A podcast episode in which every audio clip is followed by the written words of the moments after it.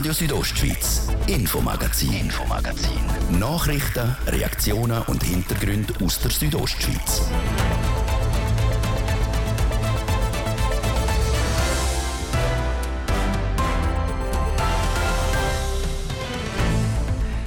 Weg vom Erdgas und auch vom Erdöl. Kur will eine CO2-freie Stadt werden. Der Energieversorger IBC Energiewasser Chur rechnet für das mit Investitionen von mehr als 300 Millionen Franken.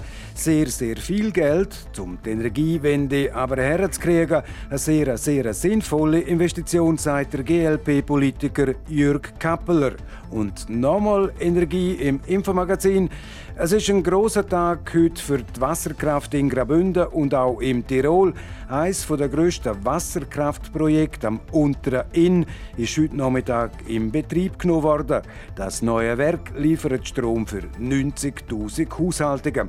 Das unter anderem Thema heute im Infomagazin auf Radio Südostschweiz vom Freitag am 4. November. Im Studio ist der Martin de Platzes. Einen guten Abend.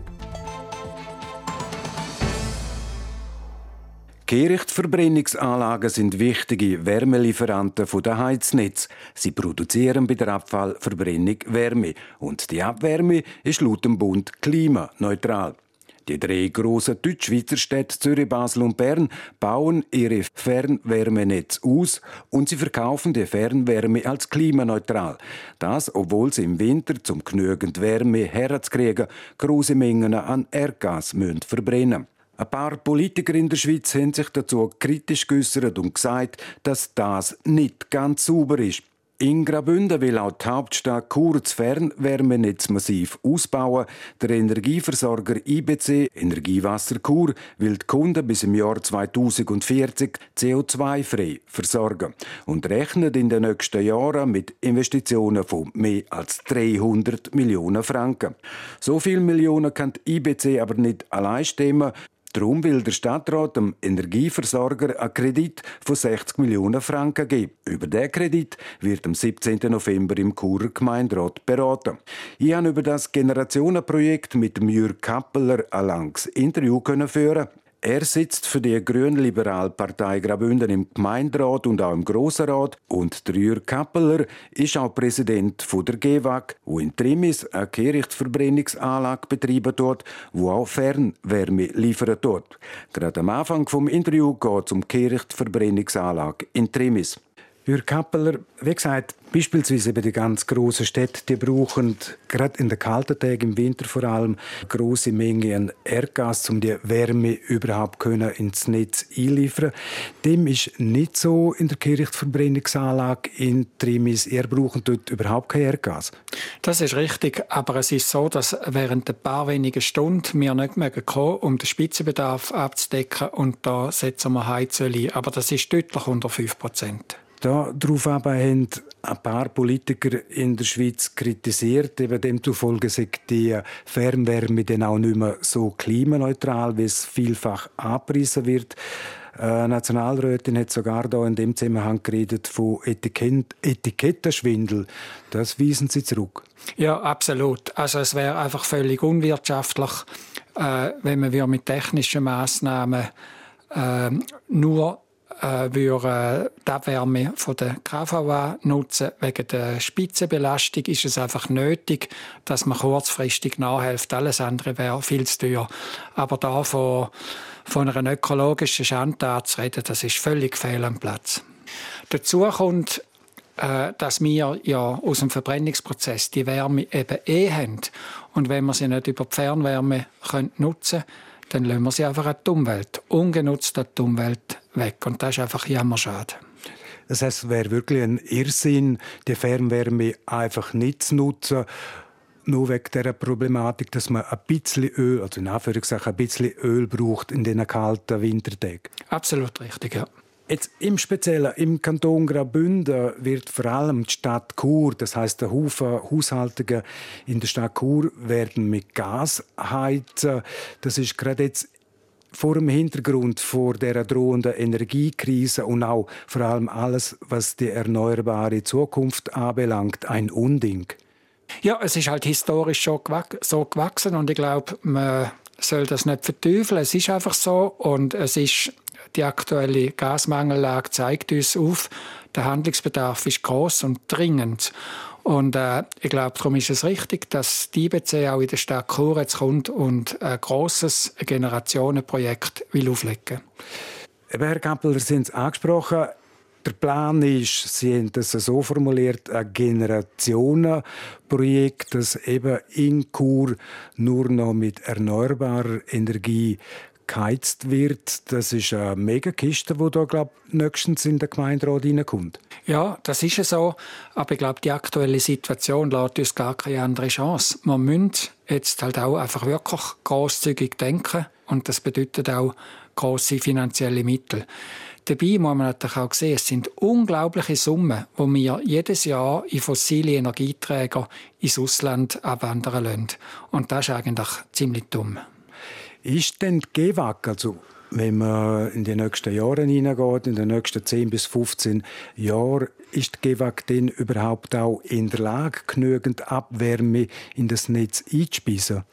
Ja, das ist ein äh, absoluter Fall, weil wir haben zurzeit nutzen nur 40 Prozent unserer ganzen Energie wo im Abfall enthalten ist, wo wir verbrennen. Und darum ist es wirklich unser Bestreben, dass wir die Energie, also das heisst 40 Prozent nutzen wir, 60 Prozent nutzen wir nicht. Punkt. Wir müssen schauen, dass wir die nicht genutzte Energie wirklich mehr auch zu den Kundinnen und Kunden bringen. Das bedingt aber einen Kraftakt an äh, Infrastrukturmaßnahmen. Da müssen Leitungen unter die Straßen etc. Das ist richtig, genau. Und darum gibt es natürlich entsprechend auch äh, ein gro grosses Projekt, einerseits in der Stadt Chur, aber das ganze Thema ist natürlich auch Teil vom Aktionsplan Green Deal Graubünden. Da kursiert um, das werden die Kosten geben von in etwa einer Viertelmilliarde Franken, sprich 250 Millionen Franken. Geht das in etwa in die Richtung? Ja, das ist äh, durchaus denkbar. Aber äh, es gehen genauso riesige Summen einfach jedes Jahr ins Ausland. Und zwar in Länder, die nicht immer unproblematisch sind. Das heißt, dank der Zukunftsidee werden wir unabhängig von dem Ausland. Genau, das ist richtig, ja. Wenn Sie angesprochen haben, ein riesiger Millionenbetrag ist das die Stämme in der GEWAG, also in der Region von der GEWAG? Also das ist natürlich, das Projekt ist, betrifft die Stadt Chur, die Stadt Chur allein und also die IBC und äh, ja, ich bin überzeugt, die IBC wird das schaffen.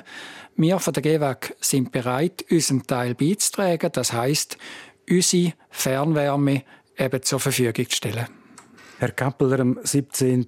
November kommt das Geschäft in der Churer Gemeinderat.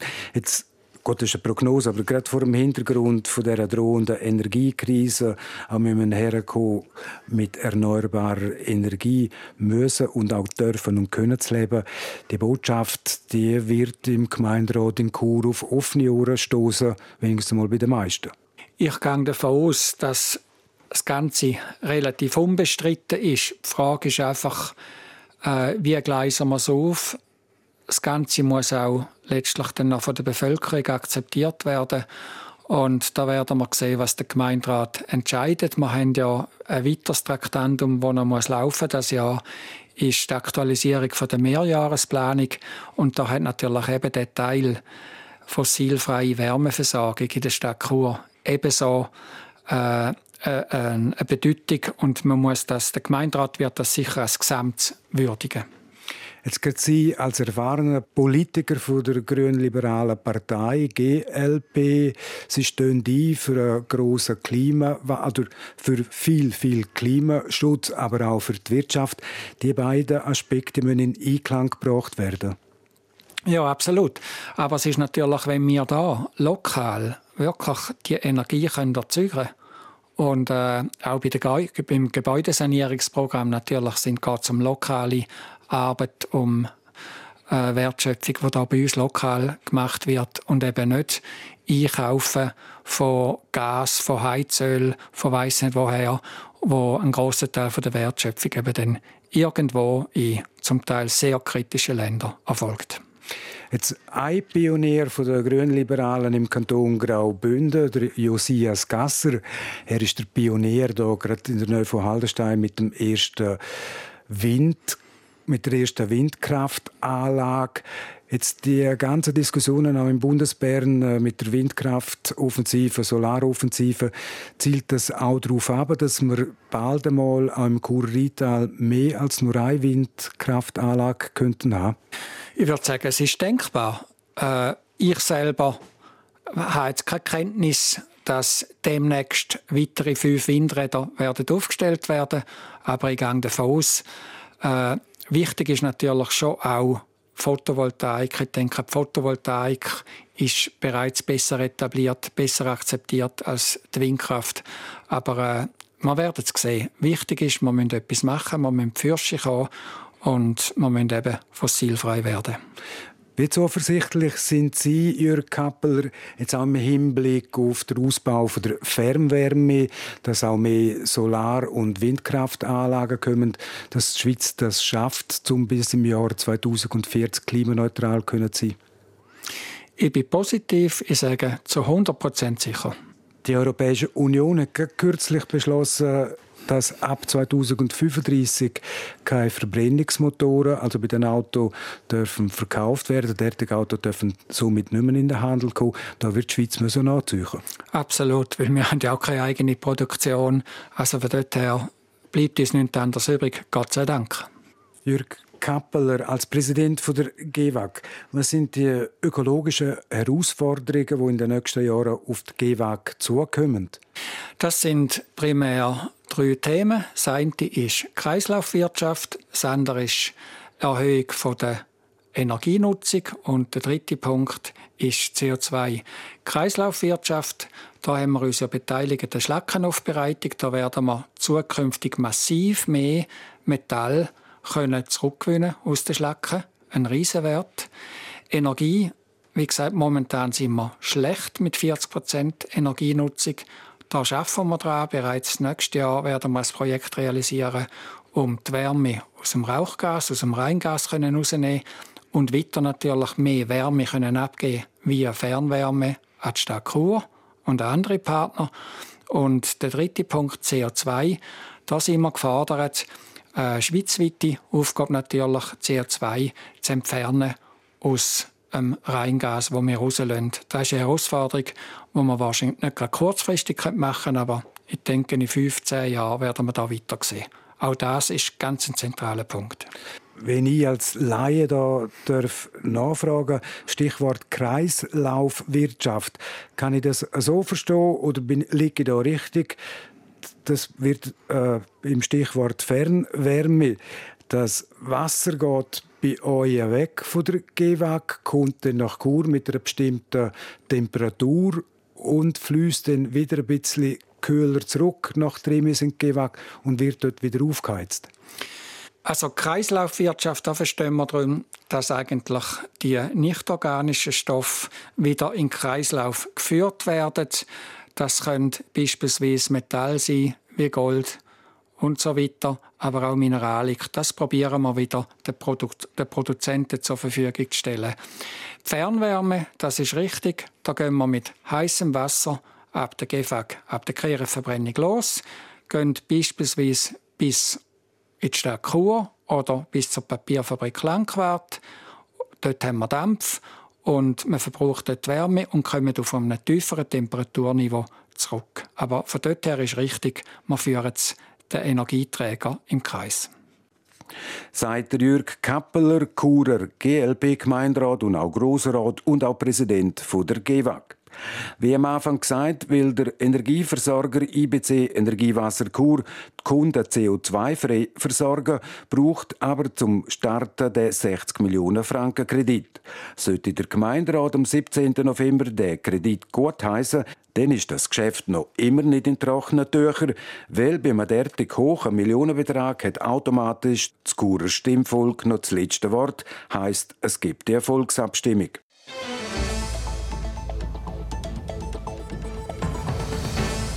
Und jetzt eine kurze Unterbrechung für die Werbung, das Wetter und der Verkehr. Bis zu 50% Rabatt bei der Manor. Jetzt bekommen Sie bei der Manor am Mid-Season Sale bis zu 50% Rabatt auf Top-Marken wie Columbia, Mango, Sfera Kids, Name It und Basetti. Noch bis zum 9. November in Ihrer Manor oder auf manor.ch. Willkommen bei Delta Möbel in Haag. Jetzt aktuell Herbsthausmess mit sensationellen Preisen und attraktiven Sonderrabatt. Und der Freitagabend am halb acht mit dem Konzert von der regionalen Coverband Stormy Silence. Delta Möbel in Haag. Kommen Sie als Kunde und gehen Sie als Freund.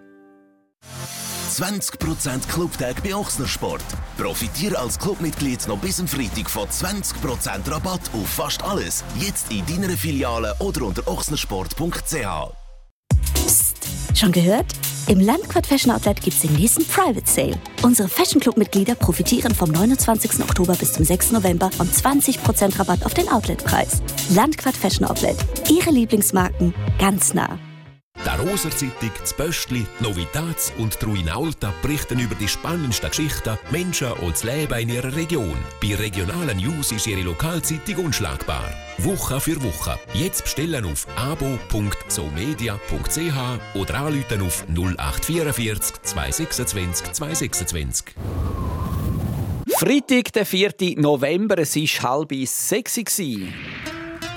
Das Wetter, präsentiert vom Mineralbad Bon Engadina in Schkuhl. Erholung pur in der traumhaften Unterengadiner Bergwelt. Mineralbad-schkuhl.ch ja, der Abend heute im Norden zum Teil noch bewölkt und stellenweise auch noch nass. Im Süden sollte es trocken bleiben. Da haben wir Nordföhn. Und dank dem Nordföhn ist es dann auch morgen recht freundlich im Süden. Es gibt viel Sonne und nur wenige Wolken. Im Norden ist es zuerst noch bewölkt und lokal auch noch ein bisschen nass. Es reißt dann aber auch hier immer mehr auf. Es bleibt aber kalt morgen. Das Quecksilber das steigt im ganzen Land auf maximal 10 Grad. Das Ander und das Kloster gibt es 7 und auf der Lenzerheide 5 Grad. Verkehr präsentiert von der Züst AG in Chur. Ihre Fachmann für Dienstleistungen im Bereich Elektrowerkzeug. züstag.ch es braucht immer noch Geduld in der Stadt Chur und zwar vor allem im Gebiet von Rossboden über Rheinfels, Chur West bis ins Kasernenquartier. Da haben wir immer noch Stau oder stockenden Verkehr auf verschiedenen Straßen mit einem Zeitverlust von aktuell bis zu 15 Minuten. Sonst sieht es gut aus im Moment. Wir haben keine weiteren Meldungen über größere Störungen. Ein kleines Pässe-Update haben wir euch noch parat an dieser Stelle.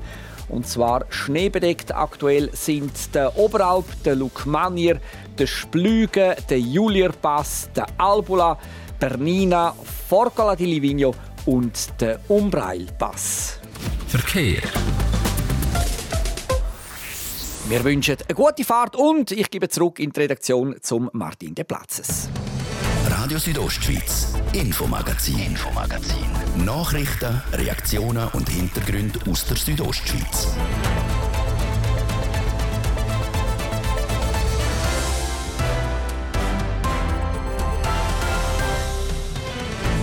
Es ist gerade 26 Minuten vor der 6 auf RSO. Jetzt die Themen. Es ist ein großer Tag heute für die Wasserkraft in Graubünden und im Tirol. Eines der grössten Wasserkraftprojekte ist heute am Unteren Inn in Betrieb genommen worden. Und in der RSO-Wochenserie geht es heute um eine besondere Form der Bestattung, Diamantenbestattung. Wie gesagt, ein großer Tag für die erneuerbare Energie der Wasserkraft heute im Bündner Tiroler Grenzgebiet. Nach ziemlich genau acht Jahren Bauzeit und einer Investitionssumme von 620 Millionen Euro ist das Gemeinschaftskraftwerk in im Betrieb genommen worden. Nadia Gutsch berichtet. Es ist eines der grössten Infrastrukturprojekte vom Tirol und dem Kanton Graubünden, wo heute abgeschlossen wird. Das Gemeinschaftskraftwerk Inn, wo zu 86 Prozent der Tiroler Wasserkraft und zu 14 Prozent der Engadiner Kraftwerk gehört, hat eine bewegte Bauzeit hinter sich. So sind Bauarbeiten in verschiedenen Abschnitten aufwendiger und herausfordernder als denkt. Zum einen wegen dem Wetter, aber auch die Geologie hat die Bauarbeiten erschwert. Insbesondere die Hangsicherungen sind ein Problem gewesen. Das zum Großteil unsichtbare und unterirdisch gebaute Kraftwerk erstreckt sich von Martina, der Schweizer Grenze, über das Gebiet von sieben Tiroler Gemeinden bis nach Brutz. Wie es in einer Mitteilung heißt, produziert das Kraftwerk mit der Inbetriebnahme jährlich 440 Gigawattstunden Strom, was der Bedarf von rund 90.000 Haushaltungen deckt. Ein besonderer Fokus ist beim gesamten Konzept und der Umsetzung des Projekts auch auf den Umweltausgleichsmaßnahmen gelegen. So zum Beispiel garantiert das dynamisches Restwassermodell an der Wehranlage Novella das natürliche Abflussverhalten vom Fluss Inn. Eine Fischwanderhilfe ermöglicht zudem die Durchgängigkeit der Anlage für die Fische und andere Flusslebewesen, heisst es weiter. Die Inbetriebnahme vom Gemeinschaftskraftwerk Inn sei ein grosser Tag für die Wasserkraft, aber auch ein grosser Tag für das Tirol, Engadin und der Kanton Graubünden, wird der Regierungsrat Mario Cavigelli zitiert. So käme das Vorzeigeprojekt in Zeiten von drohenden Strommangellagen genau zur richtigen Zeit. Es zeige auf, dass erneuerbare Stromproduktion aus Wasserkraft eine der zentralen Pfeiler der Energiesicherheit der Alpenländer sei, so Mario Cavicelli. Und die offizielle Inbetriebnahme war vor etwas mehr als einer Stunde.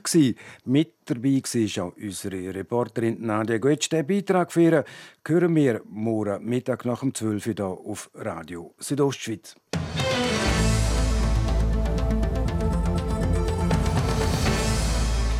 Und jetzt unsere Wochenserie, der fünfte und damit der letzte Teil.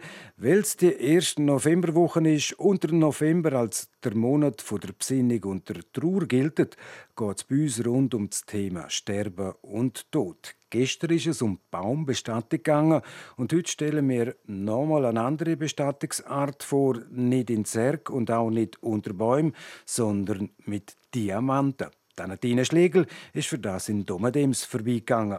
Er funkelt, er schimmert und er strahlt. All die Merkmale beschreiben einen Diamant. In der Algordanza AG in Domatems hat so ein Edelstein aber noch eine ganz andere Funktion. Aus der Esche oder auch aus Haar von einer verstorbenen Person werden dort Erinnerungsdiamanten hergestellt.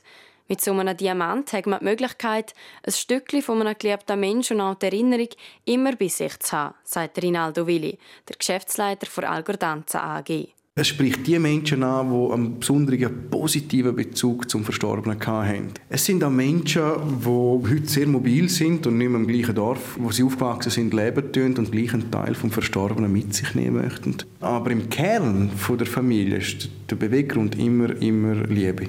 Liebe zu dem Menschen, er ist mir wert, dass, dass er mir näher ist. Meistens interessieren sich Frauen für die Art von Andenken. Aber nicht nur.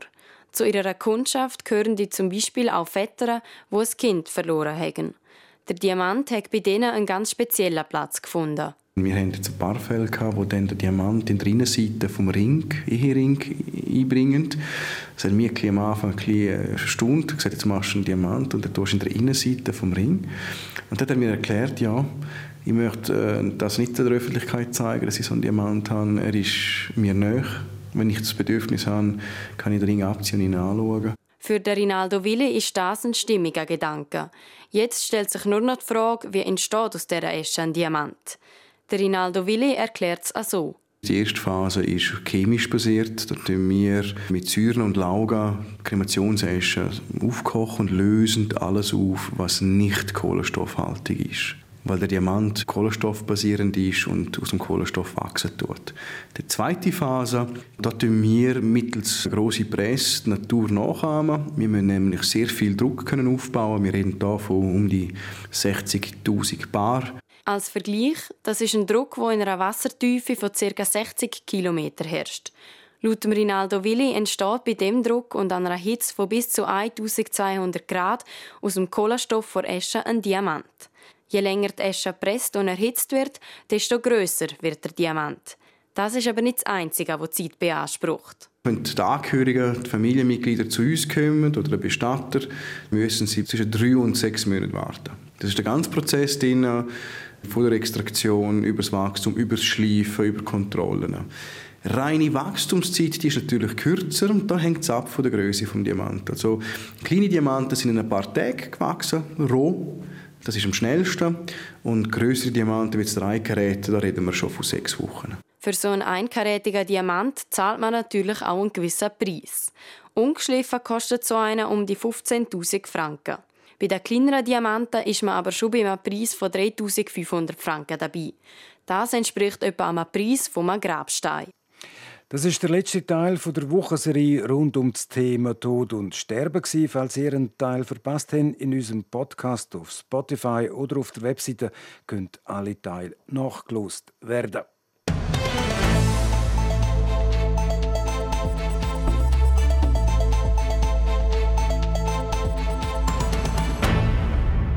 Nach drei Niederlagen in Serie will der HC Davos das Wochenende wieder zurück auf die Siegerstraße. Heute spielen Davoser daheim gegen die SCL Tigers und morgen auswärts in Aschua.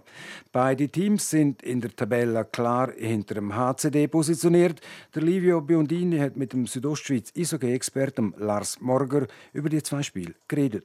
Lars Morger, der HC Davos hat dreimal in Folge verloren. Jetzt geht es heute gegen die SCL Tigers und morgen dann auf Aschua. Zwei Gegner, die beide eher am unteren Ende der Tabelle sind. Kommen die Spiel genau richtig für Davos? Für mich ist es so ein bisschen zweischneidig. Ich würde sagen, ja, einerseits ist es sicher gut, dass wir wieder mal gegen zwei auf dem Papier schlechtere Gegner antreten dürfen. Aber andererseits wäre es am ACD mit den Verletzten, die sie im Moment haben, wahrscheinlich lieber, wenn eigentlich jetzt schon Nazi-Pause wäre. Und dazu kommt noch, dass in dieser Liga ähm, momentan alle Teams ziemlich stark sind. Also ist es schwierig zu sagen, ob jetzt die Spiele zum richtigen Zeitpunkt kommen. Gegen Zug war es ja denkbar knapp. Gewesen. Moral ist gezeigt worden, die Goals sind wieder geschossen worden. Muss Davos einfach den Drive von dem Spiel mitnehmen heute und morgen? Ja, ich denke, auf dieser Leistung kann man sicher aufbauen. Ich meine, gegen Kloten am Sonntag hat man wirklich schwach gespielt. Das war äh, nichts damals. Aber am Dienstag hat man eine Moral gezeigt, ähm, wie du angesprochen hast. Man hat den Rückstand können aufholen Auch wenn es am Schluss eine ärgerliche Niederlage war, dürfte das zumindest halbe Comeback wieder Mut geben für die nächsten Spiele. Ja, wie schon erwähnt, Davos hat mit vielen Verletzten zu kämpfen momentan. Gibt es für die zwei Spiele vom Wochenende News an dieser Front? Ist jemand wieder zurück? Es deutet sich also nicht an, dass sich das Lazarett gross wird lichten. Es ist eigentlich wie jede letzte Woche auch mit Dennis Rasmussen und Michael Fora sind zwei Spieler seit längerer Zeit jetzt Day to Day. Eine Rückkehr ist immer möglich, aber keineswegs ist es klar, dass die zurückkommen. Darum ähm, ist es nicht so, dass der HCD mit viel mehr Spielern am Wochenende antreten als bisher. Durch die verletzten Stammkräfte haben die jüngeren Spieler jetzt auch mehr Eiszeit gekriegt. Hat sich jemand von denen schon für mehr empfehlen können? Ja, für mich rausgestochen ist jetzt eigentlich in dieser Zeit der Tim Minder. er ist Verteidiger. Er ist erst 20 und ist jetzt eigentlich auch wirklich durch die vielen Verletzten zum Handkuss gekommen. Äh, er macht einen sehr guten Eindruck. Er ist sehr ruhig an der Scheibe, hat ein gutes Stellungsspiel. Er hat seine Chancen definitiv können packen bis jetzt. Und ja, er ist für mich eine grosse Entdeckung. Hättest du noch einen Tipp für die zwei Spiele gegen Tigers und morgen dann gegen Aschua? Ich glaube, gegen Langnau gehen ACD 4-3 nach Verlängerung und in Aschua gibt es ein 2 zu 1. Der Match HC Davos gegen die SCL Tigers heute Abend im Davos Reispalast. Böck-Einwurf ist um Viertel vor acht und im Morgen eine längere Reise mit dem Mannschaftsbus in der Jura. Aschua Davos, Böck-Einwurf morgen am Samstag auch um Viertel vor acht. Beide Spiele können im Live-Ticker auf südostschweiz.ch mitverfolgt werden. Sport. Und nicht nur der HC Davos ist heute Abend im Einsatz. Serena Zinsli. Genau, es sind das Ambri Piotta gegen den EV Zug, Biel gegen Trapperswil Jona Lakers und Freiburg muss gegen Genf Servet. Dann spielen außerdem auch noch Kloten und Lugano gegeneinander und Lausanne gegen Bern. Und dann steht der HC Davos morgen schon das nächste Mal wieder auf dem Eis. Sie spielen dann gegen Ajoa und die müssen auf ihren Valentin Billet verzichten. Nach seinem Check gegen den Kopf von Dennis Hollenstein von der ZSC Lions ist der 25-jährige Verteidiger vorsorglich für ein Spiel gesperrt. Außerdem ist ein ordentliches Verfahren eröffnet worden. Dann zum Ski Alpin. Weil da sind auch schon die nächsten Rennen gefördert. Die Parallelwettbewerbe der Frauen und Männer die sollten nächste Woche in Lech Zürs stattfinden. Aber wegen der hohen Temperaturen hat die Piste bis jetzt noch nicht in renntüchtigen Zustand gebracht werden. Der Entscheid, ob die Rennen verschoben werden müssen, wird am Sonntagnachmittag gefällt. Von den bis jetzt sechs Rennen, die vorgesehen waren, hat nur der Riesenslalom der Männer in Sölden gefahren werden. Der Rest musste wegen der klimatischen Bedingungen abgesagt werden. Und dann schauen wir noch auf Tennis, weil in Paris-Bercy sind die ersten Viertelfinale gespielt worden. Der Kanadier der Felix Auger Aliassime hat in zwei Sätzen gegen den US-Amerikaner Francis Tiafoe gewinnen. Noch nicht entschieden ist das Spiel zwischen dem Carlos Alcaraz aus Spanien und dem Dan am Holger Rune. Der erste Satz der ist an den Holger Rune gegangen. Und am Abend werden die beiden anderen Viertelfinals noch gespielt. Zum einen spielt der Serb, der Novak Djokovic, gegen den Italiener Lorenzo Musetti und zum anderen der Griech, der Stefanos Tsitsipas, gegen den US-Amerikaner Tommy Paul. Sport. In wenigen Sekunden ist es 13 Minuten vor dem 6 und damit ist es das Infomagazin auf RSO vom Freitag, am 4. November. Das kann nachgelost werden im Internet auf südostschweiz.ch-radio oder auch als Podcast. Das nächste Infomagazin gibt es wieder am Montag, wie gewohnt, ab dem Viertel ab 5 Uhr. Natürlich nur hier auf RSO. Ein Mikrofonzeit für heute. Auf Wiederhören, der Martin de Plazes. Einen guten Abend. Talken. Radio Südostschweiz, Infomagazin, Infomagazin. Nachrichten, Reaktionen und Hintergründe aus der Südostschweiz.